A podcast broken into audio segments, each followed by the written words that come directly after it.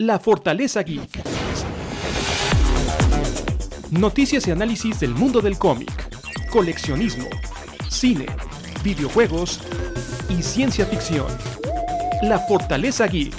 Estamos al aire.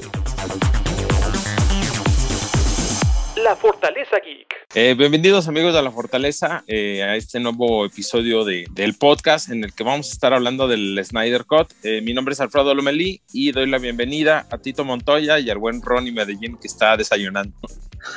a la una y media de la tarde. Está bien, pues digo. Todo sea por el Snyder Cut. Claro. ¿Cuántas veces van que las ves, Ronnie? ¿Eh? ¿Y cuántas veces lo has visto? Dos y, y dos y media, porque la otra la empecé y, y dije, no, ya, güey, tengo que ir a trabajar. Yo la vi una vez nada más, la verdad. Sí, de ahorita- ayer, güey. Sí, yo ahorita nada más lo he visto una vez. Hoy la voy a volver a ver con, con mi chava. A ver qué tal.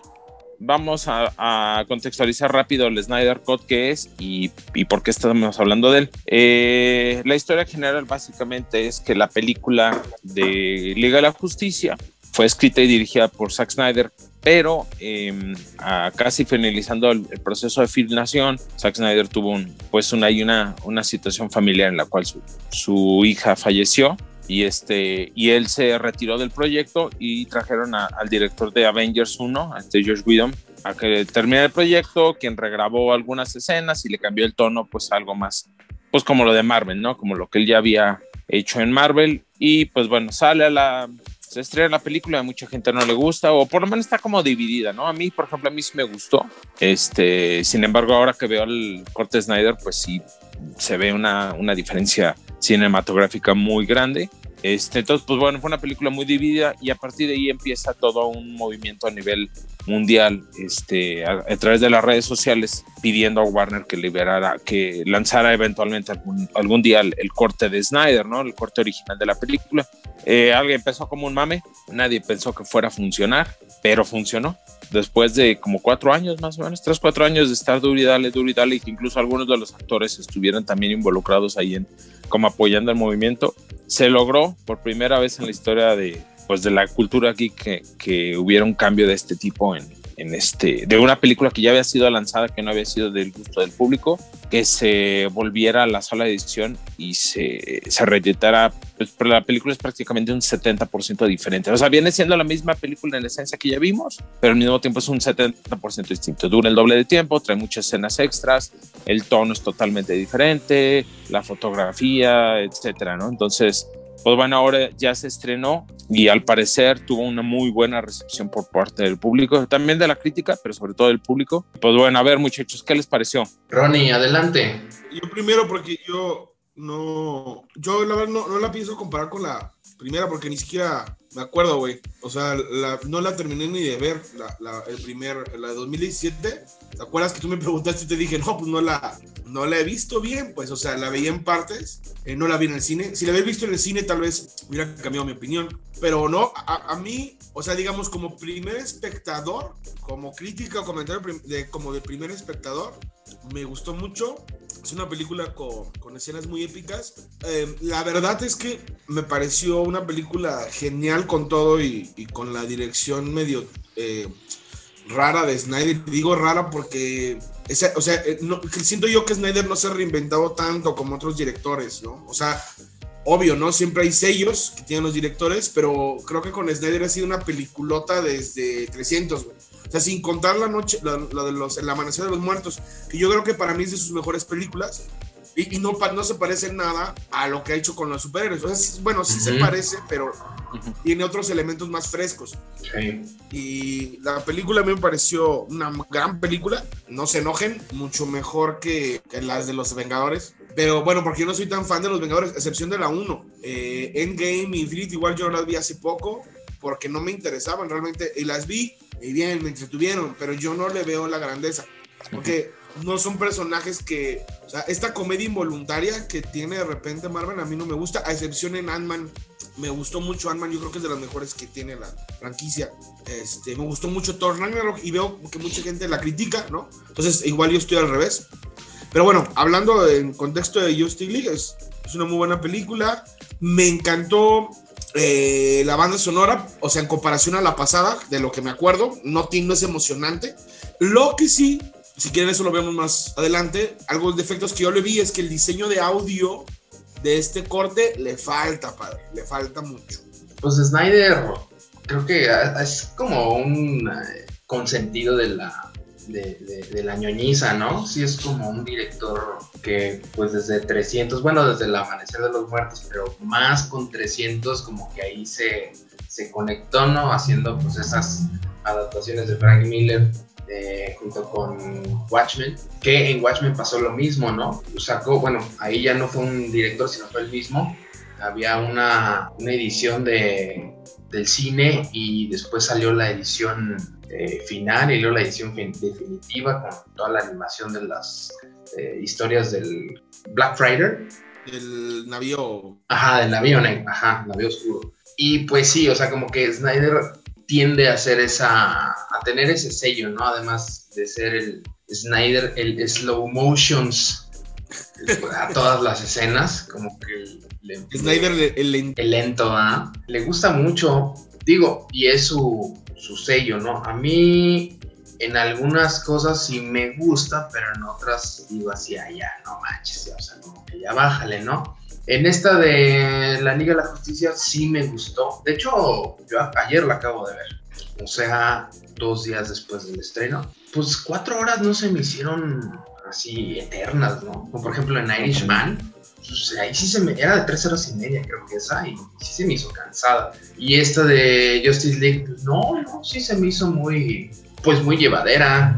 A pesar de esos de los slow motions y de las cuatro horas, yo estaba así de, híjole, pues a ver, ¿no? Pero bien, me gustó cómo fue encajando y cómo le dio también más contexto a, a varios personajes y reduciéndole un poco más al protagonismo de Batman y Superman, que ya los tenía en las pasadas, ¿no? En, en Batman contra Superman y en la de Man of Steel, donde pues ahí ya eran los protagonistas, ya se conocían quiénes eran, y había que darle más trasfondo a, por ejemplo, a Flash, y a Cyborg, que ellos pues, todavía no tienen sus películas. Bueno, Flash sí la va a tener, Cyborg, bueno, con broncas del actor ahí con DC, pues al parecer ya creo que ya ni va a haber participación de él, pero se, se me hizo muy bueno y el personaje también como que te, te, te, da más contexto y te convence más el personaje, ¿no? De por qué trae esa, pues todas sus broncas, ¿no?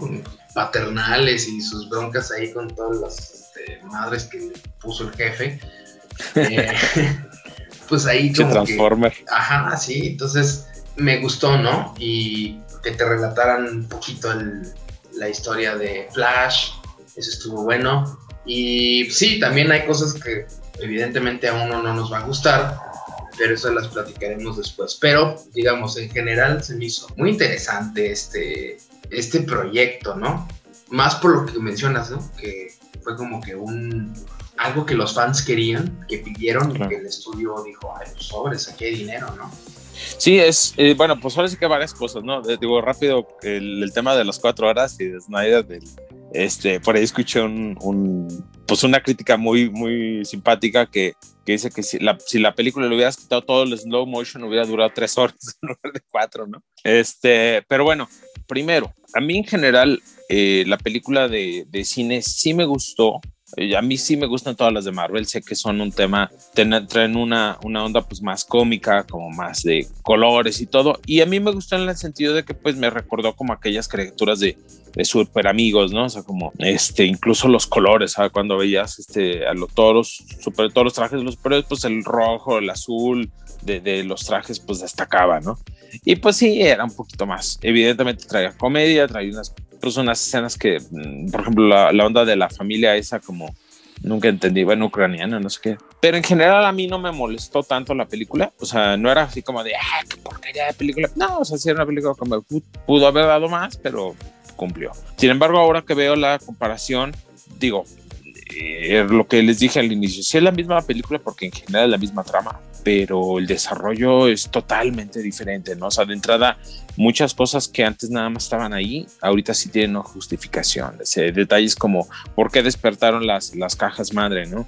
Y te dicen, bueno, pues es porque cuando muere Superman, pues detectan que ya no hay alguien que esté protegiendo y bla, bla, ¿no?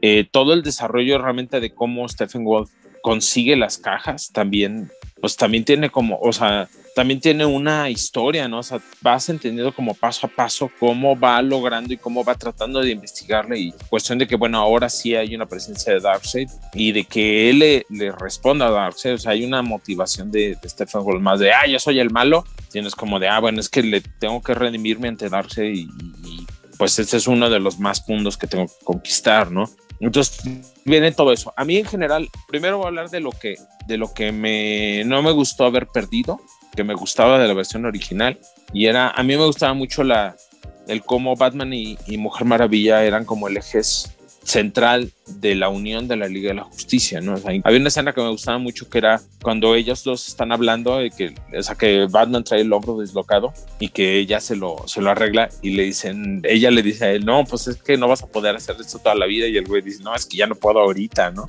Era, era algo como padre, o sea, que, me, que, me, que te daba a entender como un Batman ya así como cansado, viejo, ¿no? Y la otra era como una escena del inicio de la película donde Batman estaba pues ahí como tratando de investigar, ¿no? Este, y la cuestión de que hablan de que pues es que estos están saliendo porque ya no está Superman.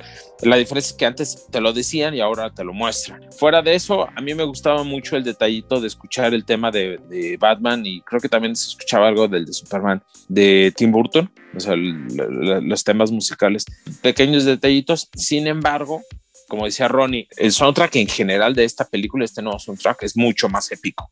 Sí, sí, sí. Y, y como dices, bueno, el desarrollo de personajes como o sea, el de Cyborg, pues lo entendías antes, pero ahora realmente lo, interiorizas, ¿no? O sea, ahora entiendes qué onda la relación que tenía con el papá, porque él lo, pues si no lo odiaba, pero pues así como ni por la cuestión de su mamá, este, ves realmente más cómo va desarrollando todos sus, sus poderes y cómo va aprendiendo a lidiar con, con esa situación. Flash también, o sea, este, toda la cuestión de cuando salva a la chama y todo eso, o sea, si hay una, un desarrollo mucho mejor. Creo que la gran virtud de esta película es un, un desarrollo de personajes mucho mejor logrado, principalmente de personajes y de las situaciones. Pues nada más para, este, para darle la palabra a Ronnie. Sí, porque como el punto principal de Warner y DC era que a partir de esta película iban a surgir las demás las películas individuales. Entonces en esta era donde le tenían que dar más trasfondo a los personajes para que aquellos que no tenían sus películas en ese tiempo, digamos, Aquaman, Flash y Cyborg, pues tuvieran, los conociera la gente, ¿no? Y, claro. digamos, este, empatizara con ellos. Y ya. A ver, ahorita hice una lectura muy rápida, ¿no? Pero una lectura más como destacable, o sea, para la gente que no la ha visto y que nos está viendo, o sea, yo creo que lo, lo chido bueno, por ejemplo, a mí el desarrollo de personaje de la Mujer Maravilla se me hizo muy bueno, empezando porque es comparativo a, a, de poder a un Superman, es decir, se muestra el liderazgo de ella. Sí, me, me faltó el Batman Detective, obviamente. Creo que le faltó eso, pues, pues cuatro horas de película, imagínate. y yo, por ejemplo, Cyborg me caía mal, Flash me caía muy mal. Y lo que Flash hizo, por ejemplo, en este corte es increíble. O sea, ¿sabe? Mira, yo, o sea, yo voy a resumir todo en que el concepto de Snyder, que Whedon no lo... Ojo, la culpa no es de Whedon, ¿eh? También, o sea, esta onda de culpar a ellos, Whedon, pues, o sea, no tiene, no, no tiene sentido. En serio, Warner Brothers es su propio enemigo. O sea, no hay, sí. no hay, o sea, no es Marvel, no son los Vengadores, ni Joss Whedon, ni, ni Snyder. Neta, Warner Brothers es, ha sido la peor compañía para sobrellevar algo así y lo es, o sea, en general lo es. Y, eh, pero a mí el concepto principal que Snyder tenía, que aquí se ve y que es genial, y que yo nunca lo había, sí lo había pensado, pero hace tiempo lo había dejado justamente por un aliciente audiovisual para el universo cinematográfico de DC, es que los personajes de DC son dioses en la extensión de la palabra. De hecho, está bien interesante porque el concepto de superhéroe no va, son metahumanos, son héroes, son dioses. Entonces, eh, eso, eso me gusta mucho. La crítica más grande que, que yo, no, yo no comparto, porque ayer estaba discutiendo eso con otros compas que también son fans de los cómics de los 60, 70. Yo sí les dije, le dije, en, porque ellos, eh, hay una tendencia a creer que la oscuridad de Snyder no va con la blanquitud, por así decirlo, con la blanquitud hiperfantástica de DC Comics. Pero yo en serio, yo siempre me cuestiono y les digo, ¿en serio? ¿En serio alguien extraña algún un arco, alguna historia de DC Comics de los años 60? O sea, ¿en serio extrañan al Batman a Gogo?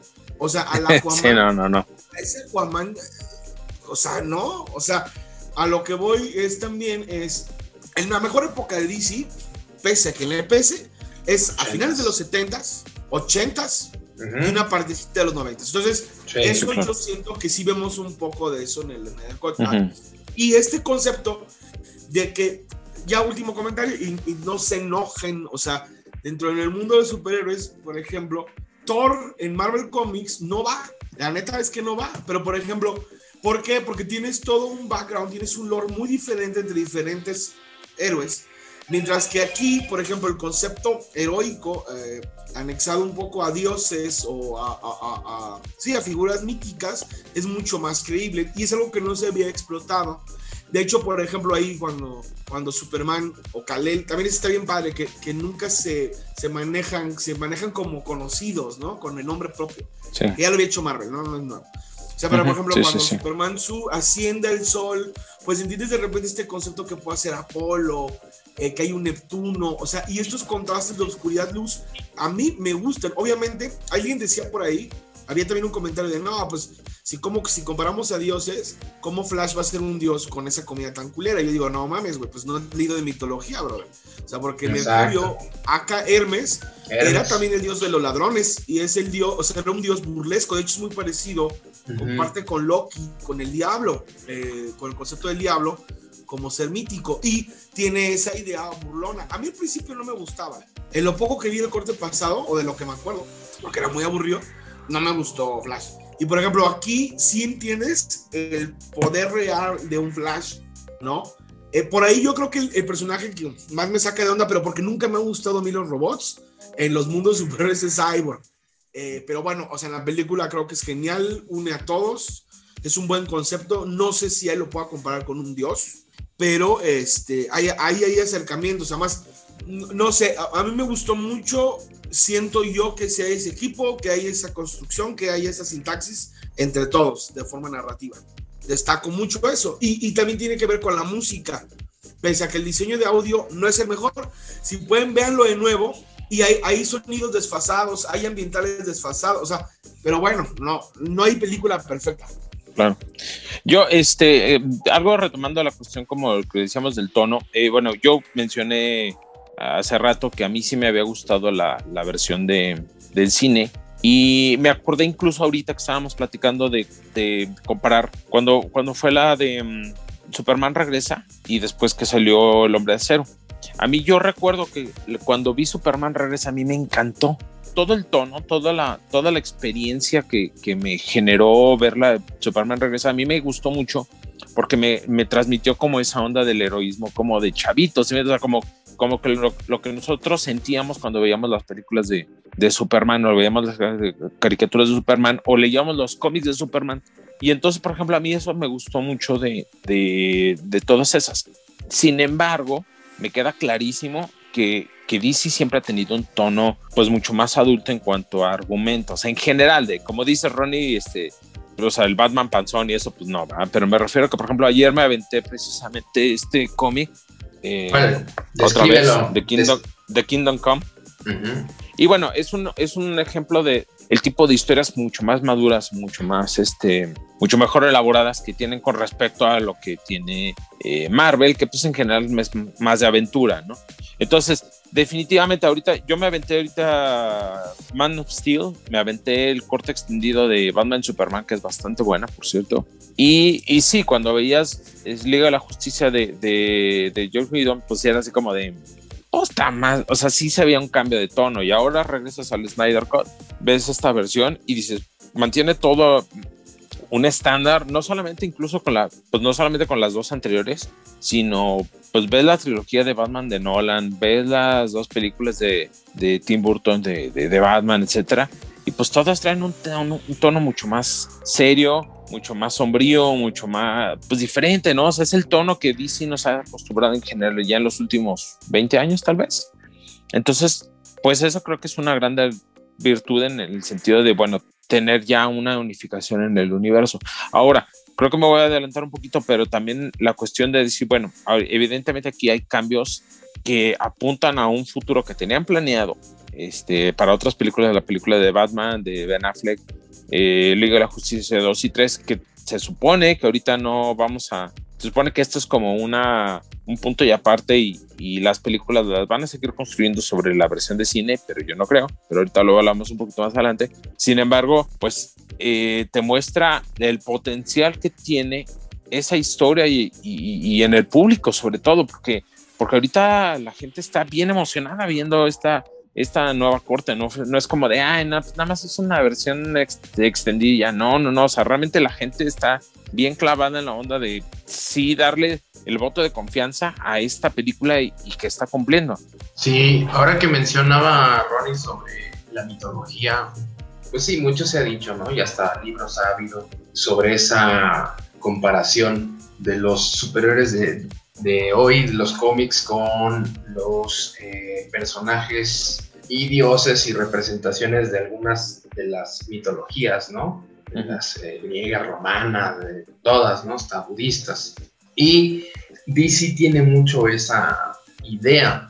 Ronnie lo sabe muy bien, ¿no? Todos los personajes de DC fueron diseñados en la época de oro, donde había más base y más sustento y, el, el, consciente y el inconsciente colectivo estaba más cercano a esas mitologías, que ellos tenían la intención pues, de hacer una propia, ¿no? Para esta época moderna.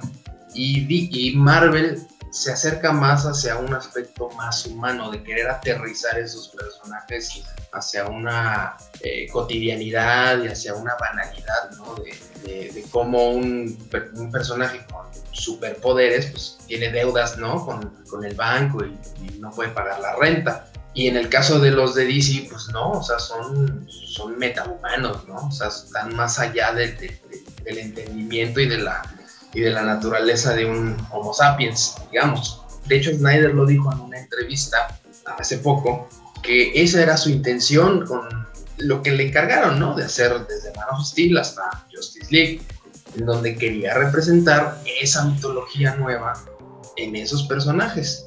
Y tú lo ves en esta, en esta película. O sea, sí ves realmente que quiere hacer a los héroes como superhéroes, ¿no? O sea, como dioses. Ronnie, ¿qué fue lo que más te gustó de esta nueva versión en general? O todas las escenas, todo lo, lo que ganamos en esta. Pues me gustó en este corte. ¿eh? o sea, no, o sea, si dijera este los momentos de Flash, fíjate, y que no es un personaje que a mí me guste. O sea, nunca, nunca ha sido un personaje que, que me guste, pero yo, yo creo que los momentos de Flash me gustó mucho cómo trabajó el sonido. O sea, esta banda sonora de Snyder, pese, pues que sí, de repente repiten los coritos y lo que tú quieras, pero creo que, creo que es bueno, o sea, es, eh, me gusta mucho eso. Y, ¿sabes qué? Me gustó un poco que algo que odia mucha gente, que es la solemnidad de la película a través de los colores. O sea, esto lo odia la gente porque su comparativa siempre es este Vengadores. Y yo creo que Vengadores le funcionó y funciona porque creo que el acierto de Vengadores un poco es que a veces siento que su paleta de colores es como similar pero modernizada a lo que ya Kirby propuso en un principio y, pues si Kirby lo hizo, eh, pues Kirby lo sabe, ¿no? Y, está bien. Y yo creo que eso, es, o sea, me, destaco mucho eso que tanto critican, que es como la oscuridad. Por ejemplo, esto que se critica también de que siempre quiere Snyder ver a Superman malo, a mí me fascina, me encanta. O sea, me encanta porque porque Superman de DC es, es, el que más está tratado, de los que tiene más tratamientos junto con Batman, cinematográficamente hablando. No podemos ir viendo de Superman, ¿no? No sé, habrá que preguntarle a Snyder si odia a Superman, ¿no? Pero a mí está bien, o sea, me gusta esa propuesta, porque también Superman ya no va mucho con las nuevas generaciones y hay que buscar que entre. O sea, desde la muerte de Superman, la verdad es que Superman lo, lo ha repuntado excepto con JLA de Morrison y con, con es que lo iba a bajar, pero está muy alto. Eh, Superman All Star de Morrison también. pero si te fijas, Morrison también es un escritor que es hiper, hiper fantástico, locochón, eh, muy, muy crítico y analítico, y le resultó, ¿no? tal vez si en un futuro Snyder se acerca al Superman de Morrison, algo bueno saldrá de ahí. Perdona más la paleta. este, la paleta de colores, sí, claro. Sí, me, me gustó la paleta, me gustan estas tomas mamonescas de ellos. ¿Sabes qué me gusta? Que cada vez que están juntos, no sé qué carajo hacen, que tiran como una luz desde abajo. Y me gusta mucho como en el póster. El póster de la Liga de la Justicia 2017 es lo mejor que tiene esa película. Y a mí, ese póster, en este lo vi mucho, muy todo el tiempo. Cuando están juntos, me encanta esa iluminación. Me pareció excelente, güey. O sea, hace mucho que no estaba emocionado. Y mira que yo no le pongo, tú lo sabes, me cuesta mucho trabajo ponerle atención a una película en mi casa. Embriágate de cuatro horas, cabrón. Tienes TDA, Ronnie, entonces. ¿Qué onda? Sí. Sí, es que odio, yo ya odio el cine de superhéroes también, entiéndanme. O sea, también es eso, o sea, me aburre. güey. Pero te aventaste cuatro horas del Snyder. Aventé ocho horas y, bueno, seis, ocho, nueve, diez horas, no. Las vi primero cuatro, estaba ocupado y no la vi bien, pero me gustó mucho. Entonces dije, no, la voy a ver otra vez, no la pude terminar de ver y luego ya ayer la vi completita, ya bien, o sea, sin moverme. Bien. Órale. Muy bien, muy bien. Y eso que no le gusta. Si no, No me gustan los superhéroes. freaky. híjole, es- Está buena, visualmente está muy, muy, muy chida. Incluso con lo de que decías, Ronnie, de la paleta de colores, pues eh, creo que también va muy relacionado a cómo nosotros estamos acostumbrados a, a percibir el universo de DC en los cómics, ¿no? O sea, por ejemplo, ayer que estaba leyendo otra vez de Kingdom Come, pues todo el, el arte de Alex Ross, pues es, es como sombrío, o sea, sí tiene colores, pero es más como sombrío, más como tiene un, un- un tono muy diferente a, a lo que estamos acostumbrados con, en general con Marvel, ¿no? Igual, si recuerdan The Dark Knight Returns, pues también visualmente es, es más sombrío. Entonces creo que también es como una onda como de conectar lo que leíste o como lo percibiste en el cómic con, con- como lo ves en la pantalla, ¿no? Pero bueno, creo que hay tres nuevas cosas en esta película que, que hay que tocar. Uno es Darkseid, otro es Joker y otro es pues el marciano. Pues fíjate que sí, ese. Ahora también esa inclusión de el Martian Manhunter, como quiso que lo llamaran, no John Jones, John Jones, como se dice llamar. Eh, ahora, fíjate que ayer estaba pasando en televisión TNT, estaban pasando Man of Steel y ya me puse a verla. Y te cambia todo el panorama, ¿no? Del personaje, este, del, del- sí, del militar, ¿no? No, la verdad no me acuerdo el nombre. Chale, qué friki soy. Soy un mal friki. Eh, pues bueno, también entiendo que hay un chingo de datos ahí que uno tiene que andarse ahí aprendiendo. pues también, no mamen. No, Bueno, este, no es, es- este no es un video de, del top 5 de no sé qué y las curiosidades. Esas son pendejadas, güey. Sí. O sea, somos viejos, tenemos un, chingo de información. Yo tengo por ahí las primeras apariciones de Manhunter y no se las presumo. Mexicana. Esa chinga. Esa chinga. Y bueno, el Manhunter, pues ya viéndolo, ya que te lo hayan incluido, se ve medio sorpresivo, ¿no? Al inicio, porque esa escena que donde interactúa con esta Con. Lane, eh, en forma de, de Marta, Marta Kent. Es como que al principio dije, ah, cabrón, ¿por qué le brillan los ojos? Ah, como que está drogada, ¿o ¿qué onda? Y no, pues ya era, era el Manhunter, ¿no? Y luego al último, como que ya te habías olvidado ese cabrón. Y al último te sale, ¿no? En el, en el epílogo, así de, ah, neta, pues ese güey. Así como que, "Ay, no me olviden, ¿no? Pero ya como viéndolo eh, desde Man of Steel, o sea, ya ahorita en- viendo Man of Steel, te abre un poco más el panorama, ¿no? Y dices, ay, este güey es el Manhunter, güey, ay, qué chido. Entonces, como que ya entiendes pues, las intenciones que tiene en Man of Steel, ¿no? Este, este personaje, cómo fue que fue cediendo y dándole chance al, al Superman, ¿no? A que haga su, su desmadre en Metrópolis, que pues fue un desmadrote, ¿verdad? Eh, pero sí, pues, me agradó, ¿no? Yo quisiera que hubiera más de ese personaje, pero pues a ver qué dice DC, ¿no? A mí, a mí sí se me hizo un poco raro, o sea, no, no, sobre todo porque yo sí pensé, o sea, yo sí pensaba la escena entre Marta y, y Luis, ¿no? Y a la hora que te dicen que no es Marta, sí fue como de, mm, no sé, como que eso siento que le perdió un poco como la, eh, lo que pudo haber dado el personaje de Marta en ese sentido, en ese contexto, ¿no? De, tratar con Luis. Sin embargo, pues bueno, habrá que ver cómo lo tenía, o sea, bueno, te, pones a pensar, bueno, ¿y este güey por qué va y le dice esto a Luis? ¿no? O sea, como cuál es su agenda, qué es lo que está buscando. Y como dices, bueno, pues habrá que ver en un futuro eh, que estoy seguro, ahorita vamos para allá, pero yo estoy seguro que sí se va a retomar. Este, otra de las cosas es el Joker. Eh, a mí en general nunca me ha gustado el, el, Joker de Jared Leto porque no sé, lo siento como, es que la risa es la que no, no, no se la compro, siento que es como, como si fuera un cosplayer ahí tratando de hacerle de Joker. Sin embargo, la escena es bastante buena, o sea, lo, lo que le dice a Batman, toda la cuestión de, de, de, la interacción entre ellos, este, el, el, argumento es bastante, bastante interesante, ¿no? Y pues bueno, lo de Darkseid, a mí me, me, encantó porque, porque le da un, un, pues o sea, ves que el, el, contexto es mucho más grande, ¿no? Y ves para dónde va todo el... Porque al final de cuentas es parte en general como lo que veíamos con, con Avengers, como desde el inicio, que empezabas a ver así poquitos detalles de, ah, pues la onda estaba del, de Thanos, ya viene Thanos, ya viene Thanos, ya viene Thanos, ¿no? Y entonces a través de muchas películas te, te iban así como armando la, la, cuestión, así, pues bueno, esto es un plan grande de Thanos de cómo va a, a planear su, este, cómo va a llevar a, invasión, a, a ¿no? su, su, invasión, ¿no? Y en este caso también es como, ah, no, nada más es como que llegó Stephen Walls y ya, sino es, ¿por qué? Porque Darkseid está detrás de él, ¿por qué? Porque hay una onda, no solamente con las, con las, con las cajas madres, sino con la onda esta de la, ¿cómo se llama? De la... mm, La antivida. el antividas, es correcto. Porque hay, hay un contexto más grande. Sí, claro. Sí, Darkseid, fíjate que se me. También Snyder ahí como que no, no quiso. Evidentemente DC y Marvel siempre han estado en competencia desde que eran editoriales nada más. Y pues bueno, ya sabemos pues cuál nació primero, ¿no? Cuál surge primero. Pero fuera de eso, creo que también Zack Snyder le quiso dar a, a, en esta película y en su idea la onda de que era pues una especie de sabrón, ¿no? De Señor de los Anillos uh -huh. en, en, la, en, la, investidura de Darkseid, ¿no? Y que Steppenwolf, ese Steppenwolf parece como nombre de perfume de los 80, ¿no? Nuevo Steppenwolf, el aroma de todos los hombres de la antigüedad. Y, y Steppenwolf es un muy pues, buen personaje, ¿eh? Es un muy sí, buen personaje. Sí. Es, es, como un Saruman, ¿no? Una, una, una onda así un, men, un, emisario, un mensajero de, de este Darkseid, ¿no? Para preparar todo el terreno y que el, el, malote.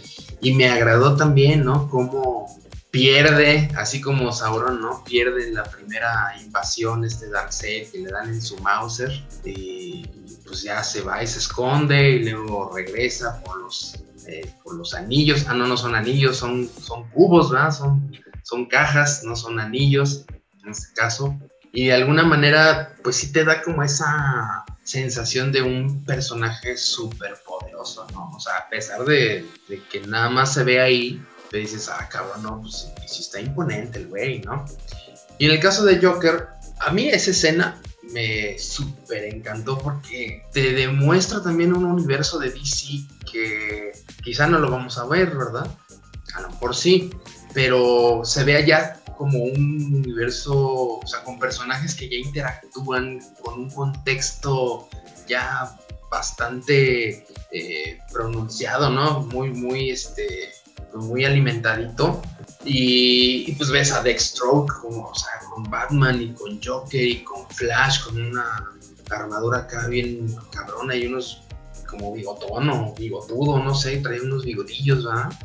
y quien más Mera, ¿no? O Mira, uh -huh. eh, se, está, está muy chida, solo que a mí, no sé, me, me, me, hubiera gustado, o yo la estaba esperando, que esa escena fuera antes, o en, en, en, medio, o casi al final, ¿no? Igual como la manejaron en, en, las otras películas, de que eran, la de Batman contra Superman, de que era un flashback, una, bueno, un flash forward, no sé.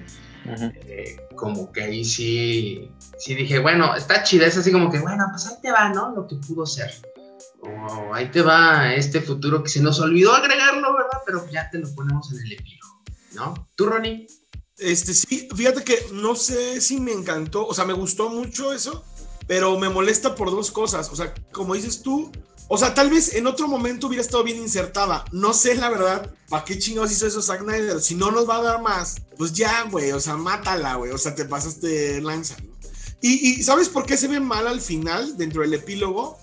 Porque ya no sabemos qué nos están dando. Y ahí, ahí, ahí por ahí va mi crítica. Porque me permite teorizar en muchas formas. Este, por ejemplo, esas escenas y, la otra escena, o las otras escenas que, ocurrieron dentro de la película, como la visión que tuvo Cyborg en el momento de agarrar la caja, la Mother Box, y que lo llevó a este, a este futuro donde Superman se vuelve loco, ¿no? Tiene la cabeza ahí de Batman y, y aparece un linterna verde muerto. Y ¿sí se dieron cuenta de eso? Ni lo vieron. Sí, sí, sí, no, claro. Viendo ahí a las nalgas a Ben Affleck. Ah, bueno, entonces, este. Eh, o sea, por ejemplo, yo ahí dije, hay varias cosas que yo sí me he preguntado. Por ejemplo, en la de Batman con Superman, Bruce Wayne se acuerda de quién fue el papá, o sea, Bruce Wayne sí se acuerdan quién fue el actor. Sí, este, el, el, el Negan. el, el, el, vato, este, el comediante, ¿no? Ya, está, ya se me olvidó el nombre. O sea, dices, ¿por qué pones a un actor tan pesado para un vato que va a pasar cinco minutos? Entonces tú dices, claro, ¿no? Flashpoint. O sea, vas a ponerlo de, del papá que se vuelve loco, que se le matan al hijo, ¿no? Eh, y cositas así. O por ejemplo, el traje de cuando entra la baticueva, el traje del Robin, pues rayado, ¿no? Haciendo referencia a que el guasón lo mató. Entonces, claro. aquí hay varias pues teorías y yo no sé si vale la pena teorizarlo ya, porque Warner, repito, hace muy mal trabajo. Yo no es que confíe o desconfíe de Zack Snyder, desconfío de Warner Brothers y eso me molesta. O sea, me molesta porque no sé si valga la pena teorizar. Ahora, el hecho de Manhunter, en primer lugar, pues es una referencia. Los primeros, o sea, es decir, los primer, las primeros JLA fue, era el Martian Manhunter, era Aquaman, Mujer Maravilla, Superman y... Linterna Verde, ¿no? Y Linterna Verde. Linterna Verde. Entonces, por ejemplo, pues ahí, ahí, te lo dieron, pero yo no sé si también no lo dieron, porque no sé si ustedes sepan, pero posiblemente el Martian Manhunter podría ser de los únicos que le puede hacer frente a Superman. No sé si ustedes sepan, pero él es muy, muy poderoso. O sea, aparte de que cambia de forma y, esto, él es muy poderoso. Entonces, no sé si por eso no lo dan. No sé, por ejemplo, si aparece el Joker y Luisa Lane era la llave porque están haciendo referencia, creo que a Injustice, ¿no? Cuando este, el Joker mata a Luisa Lane Superman se vuelve loco y desencadena todo el desmadre, ¿no? Pero también, pero también puedes entender que Darkseid, si controla todo, pues le puede lavar el coco a, a Superman. Entonces, Superman. O sea, pues ahí, ahí empiezan las preguntas, las teorías, y me molesta pensar tenerlas que hacer. Hasta donde yo sé, creo que el proyecto de Flashpoint no se ha dicho que no va para atrás, pero también no nos han dado mucho de ello, ¿no?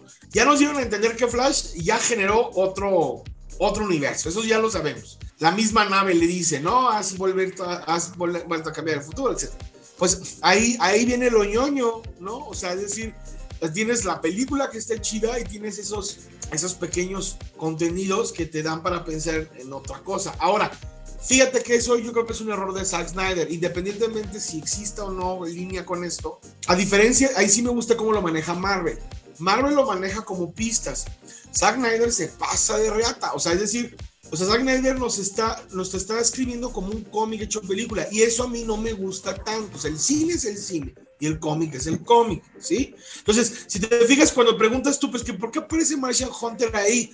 Pues es que el vato hizo un cómic en su cabeza. O sea, no son escenas que nos anclen a... No, está haciendo un cómic el güey. Y eso a mí no me gusta mucho. O sea, obviamente lo disfrutaría más si supiera que va a rendir frutos, pero yo no sé qué va a pasar. Yo, o sea, ¿Qué va a pasar ahora, no? este, ¿cómo se llama? Este, ya fuera el personaje de Batman, este... Ben Affleck. Ben, Affleck. Ya había dicho que todo el carajo y ahora, pues, aceptó grabar otra escena extra. Entonces, te, te dan como alas, pero no sabes este, si lo hizo por dinero, porque estaba deprimido por la cuarentena, ¿no? El mismo ya del Leto había dicho, no, güey, los fans me odiaron, yo no voy a hacer nada. Y acepta. Entonces, te hace, te hace darte ánimos, pero no sabes realmente hasta dónde va a llegar ese proyecto. Pero sí creo que es un error que Snyder dé las cosas tan así, güey. O sea, no, no, no que sea mala imagen, que sea mala actuación, no, no, no hablo de eso. O sea, dentro de la sintaxis de tu historia, Zack Snyder hace ese tipo de cosas que si la neta no has hablado bien con tus ejecutivos, no lo hagas, cabrón. Como lo hizo con Batman Superman cuando se le aparece Flash. O sea, son cositas así que yo, que yo sí creo que hay un error ya ahí a la hora de comprender el guion. Que Marvel lo ha hecho muy bien. Marvel te regala 15 segundos, te regala 5 segundos, ¿no? Y, San, y, y, lo vas trabajando después. Bueno, a ver, ahí te va. Eh, es que creo que hay varias cosas. Una, eh, que definitivamente los que tienen mejor planeación sí es Marvel, o sea, pero porque tienen un Kevin Foggy, ¿sí me entiendes?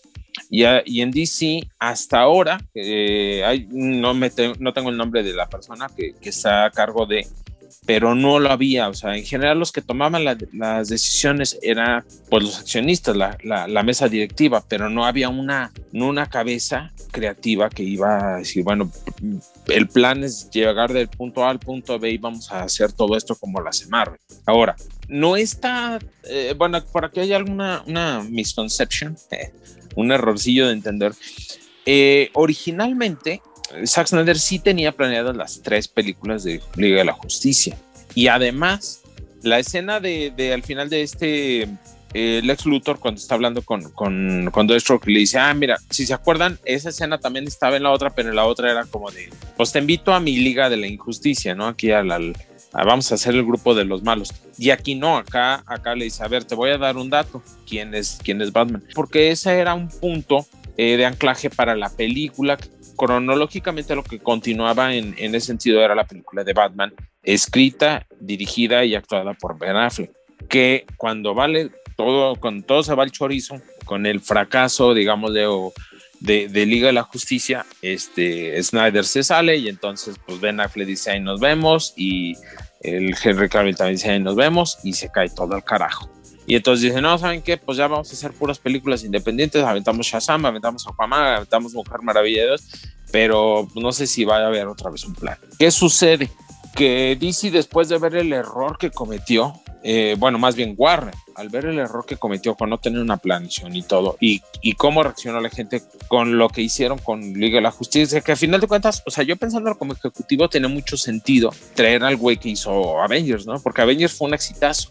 Entonces, pues si Liga de la Justicia es como el Avengers de la competencia, pues trae ese güey. Eso tendría todo el sentido en, cuestión de negocios. Pero no funcionó. La gente no le gusta y entonces empieza, se, va todo acá.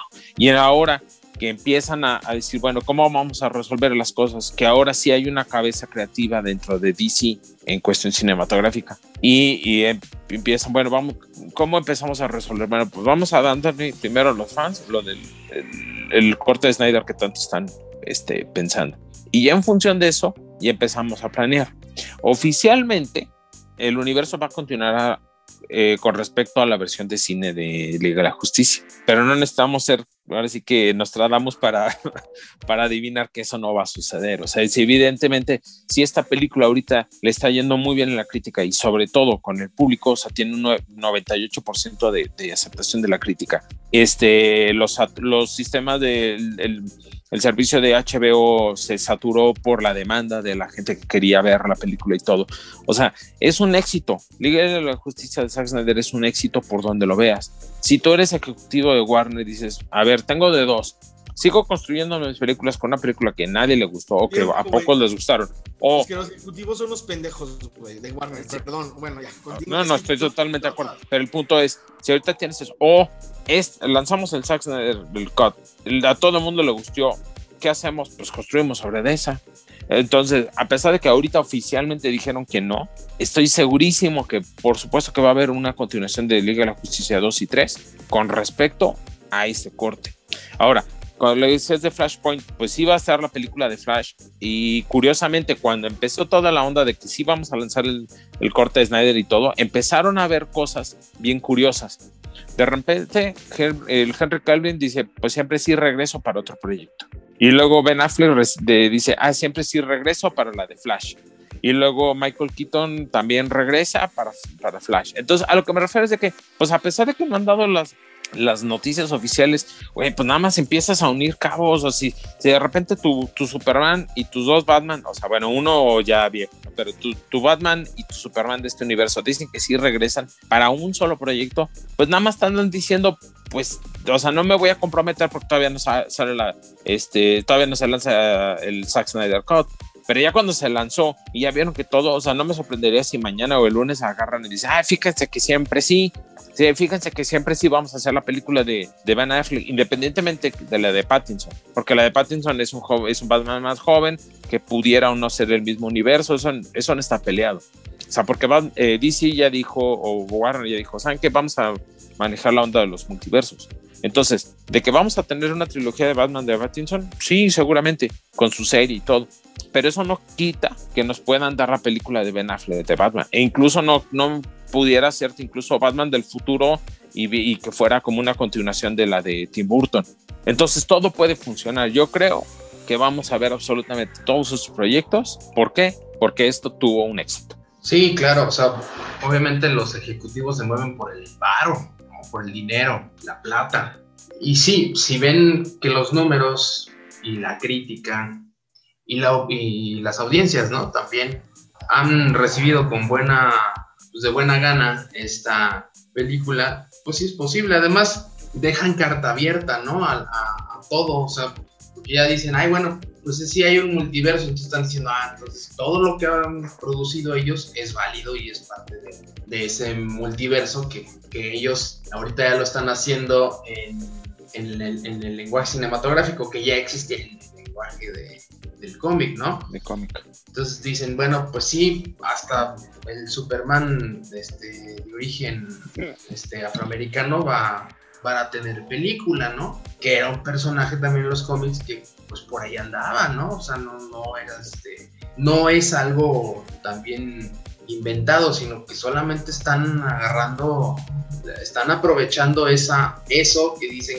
que ya es un multiverso, pues háblale a Michael Keaton para que haga el papel en esta película, para ahí ahora sí que confirmar pues esa idea, eh, a Ben Affleck que también participe y también podemos hacer otro Batman, podemos hacer otro Joker, podemos, o sea, ahora sí que tener para todos los gustos y, todas las, eh, todo el tipo de, audiencia. A mí se me hace bien, eh, solo que siento que vuelvo a lo mismo, ¿no? Marvel y DC siempre han estado en, competencia total y por ahí había, ya estaba el rumor, o sea, entre ellos se, están ahí este, chismorreando, ¿no? Se andan chismeando los, proyectos que tienen y se, filtran. Y siento que, como lo que decía Ronnie, de que, bueno, ¿para qué contratas a un actor de renombre, Jeffrey Dean Morgan? ¿Sí, no? Jeffrey Dean Morgan, sí. Ajá.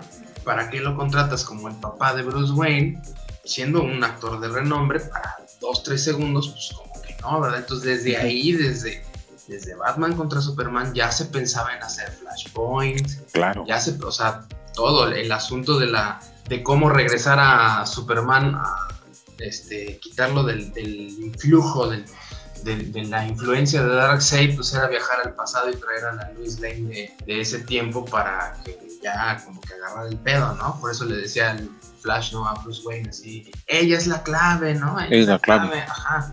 Ahí te dan, te dan la idea de que pues, efectivamente iba a haber ahí un, salto al tiempo, ¿no? Que Marvel dijo, ay, pues vamos a llamarles estos güeyes, ¿no? Y vamos a hacer lo mismo eh, para recuperar las gemas del infinito y bla, bla, bla, ¿no? Entonces, y pues ya se aventaron también el Doctor Strange y de, ¿qué? Madness, Multiverse of Madness, ¿no? Entonces, pues ahí está la, la, la onda, ¿no? Creo que va a haber mucha producción en la cual nos van a decir que efectivamente todo es válido y que pues ahora sí que es válido según la taquilla.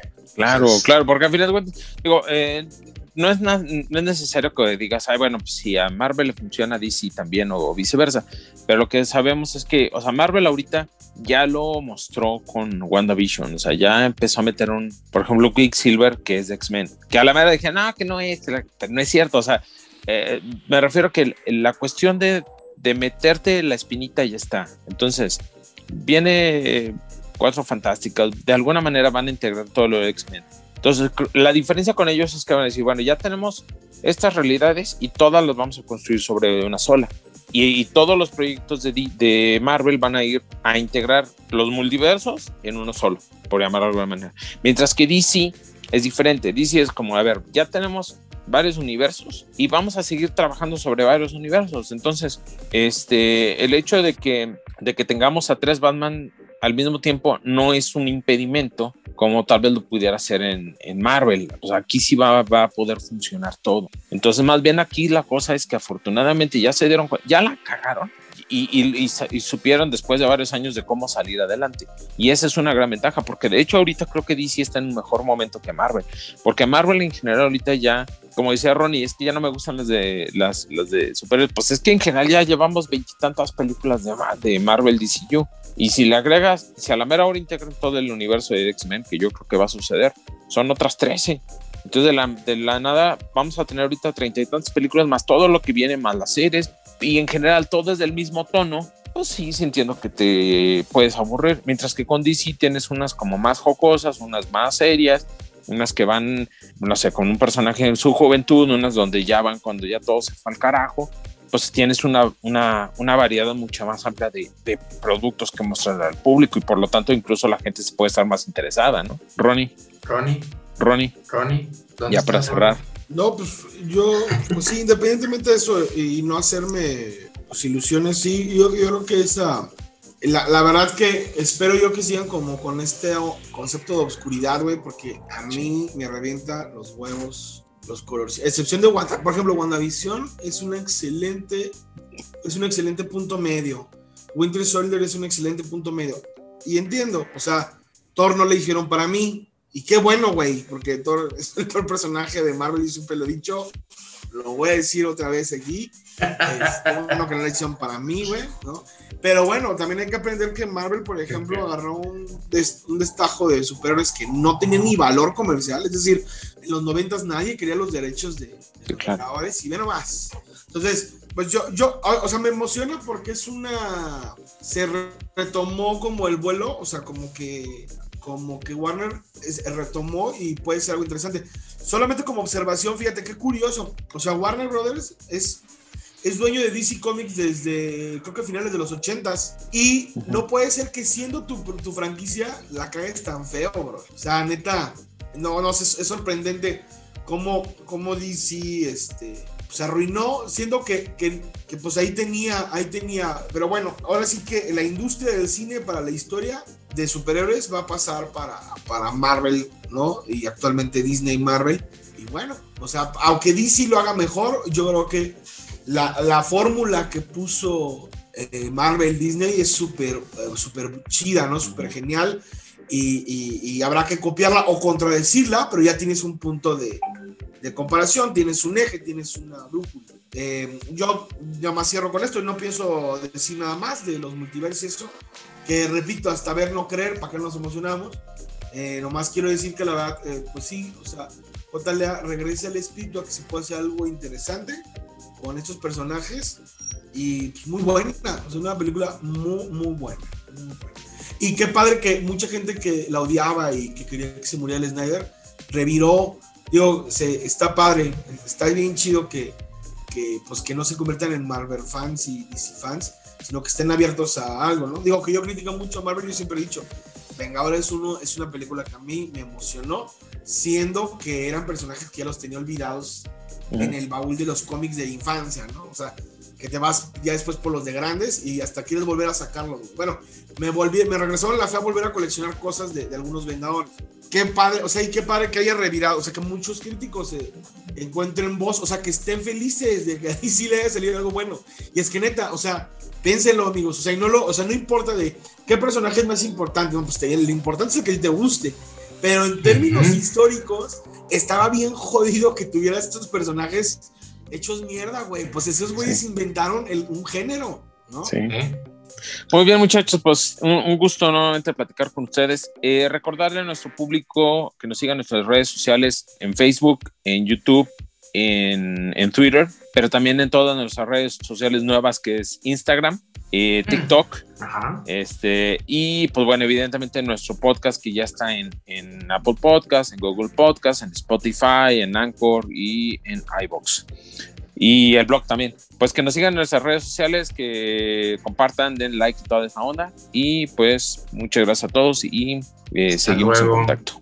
Sobre Hasta chavos. luego. Adiós. Síguenos y dale like en Facebook y YouTube como La Fortaleza Geek y en Twitter como arroba Fortaleza Geek. Nos vemos hasta la próxima emisión. La Fortaleza Geek.